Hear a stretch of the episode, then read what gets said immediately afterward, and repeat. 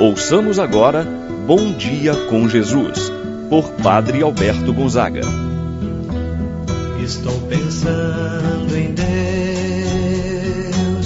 estou pensando no amor, estou pensando em Deus, estou pensando no amor. Bom dia, meu irmão, bom dia, minha irmã. Hoje, segunda-feira, dia 6 de novembro, estamos iniciando mais um dia, mais uma semana. E vai a nossa oração para o dia de hoje, a entrega do nosso ser, do nosso coração a Deus. Senhor, no silêncio deste dia que amanhece, eu venho te pedir a paz, a sabedoria e a força. Quero olhar o mundo com os olhos cheios de amor. Quero ser paciente, compreensivo e manso. Quero ver além da aparência os teus filhos, como tu mesmo os vês. E assim, Senhor, quero ver somente o bem em cada um. Fecha os meus olhos as calúnias, fecha os meus ouvidos, guarda minha língua de toda maldade, que só de bênçãos se enche o meu espírito. Que eu seja, Senhor, tão bom e alegre. Todos aqueles que se aproximarem de mim, sintam a tua presença. Reveste-me, Senhor, de tua beleza e que no decurso deste dia eu te revele a todos. Em nome do Pai, do Filho e do Espírito Santo. Amém. A graça e a paz de Deus, nosso Pai, de nosso Senhor Jesus Cristo e a comunhão do Espírito Santo esteja convosco. Bendito seja Deus que nos reuniu no amor de Cristo. Rezemos a oração ao Espírito Santo. Vinde, Espírito Santo, enchei os corações dos vossos fiéis, acendei neles o fogo do vosso amor, enviai o vosso Espírito e tudo será criado, e renovareis a face da terra. Oremos. Ó Deus que instruístes os corações dos vossos fiéis, com a luz do Espírito Santo, Fazer que apreciemos retamente todas as coisas segundo o mesmo Espírito. Gozemos sempre de Sua eterna consolação. Pelo mesmo Cristo nosso Senhor. Amém. Ouçamos com atenção a palavra de Deus no dia de hoje. O Evangelho de São Lucas, capítulo 14, versículos de 12 ao 14. Naquele tempo, Dizia Jesus ao chefe dos fariseus que o tinha convidado: Quando tu deres um almoço ou um jantar, não convides teus amigos, nem teus irmãos, nem teus parentes, nem teus vizinhos ricos, pois estes poderiam também convidar-te, e isso já seria a tua recompensa. Pelo contrário, quando deres uma festa, convida os pobres, os aleijados, os coxos, os cegos. Então tu serás feliz, porque eles não te podem retribuir. Tu receberás a recompensa na ressurreição dos justos. Palavra da salvação. Glória a vós, Senhor. Meu irmão, minha irmã,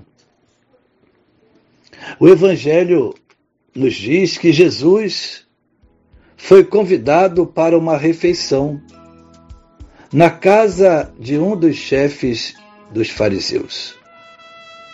O convite feito a Jesus tinha objetivo de um interesse. Jesus sabia bem disso. Por isso, aproveitou a oportunidade para trazer o ensinamento, Jesus viu que aqueles que foram igualmente convidados para essa refeição eram pessoas que de alguma forma poderiam oferecer algo em troca. Jesus então dá um conselho, orienta aqueles que lá se encontravam. Isto é, Jesus trouxe o um ensinamento para o chefe dos fariseus.